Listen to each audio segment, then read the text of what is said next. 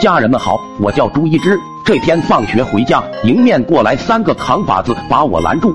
为首的老大恶狠狠地说道：“有个人出辣条收买我们，让我们仨给你头上来三个板栗吃吃。”我一听，瞬间疑惑。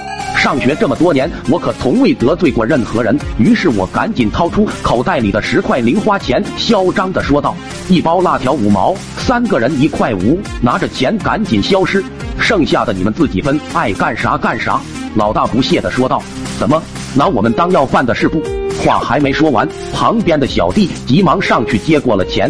老大也是十分尴尬，没想到他还走了过来，对我来了一句：“你给的钱太大了，我没法分，能给零钱吗？”到了第二天，又是这个点儿，这仨二货又来堵我。老大说道：“朱老弟，实在对不住了，今天我们仨必须给你板栗吃了。”我不屑地问道：“三包辣条就要我吃板栗？”昨天我还给你们十块呢。老大说：“不是辣条不辣条，钱不钱的问题，是江湖道义，懂吗？”我呵呵一笑：“你们仨干我一个，这也能算道义？”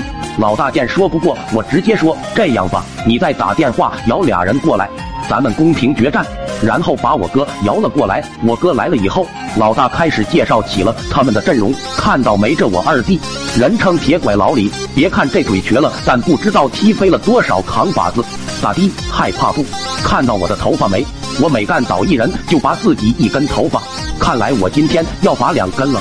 没等这哥们装完，我哥直接打断说道：“在学校附近施展不开，敢不敢换个地方吗？”老大直接应战：“那有啥不敢？全中国随便挑。”于是我哥就把这仨二货忽悠到了警察局。到了警察局，这仨货直接认怂。我们和警察叙述了事情的经过。警察一听这么嚣张。直接对铁拐老李开审，你这腿咋回事？咋瘸了？听说踢飞了很多扛把子，说来我听听。铁拐老李说，哪踢飞过扛把子？我这腿从小就小儿麻痹。然后又审老大，咋的？听说你更狠，干倒一人拔自己一根头发，你这头都秃了，这得干倒多少人了？老实交代。老大立刻怂了，说道：“哎，没有的事，我这是跟我女朋友打架，被他给拔的。”警察疑惑地问道：“拔你头发咋不报警呢？”他说：“打不过没脸报警。”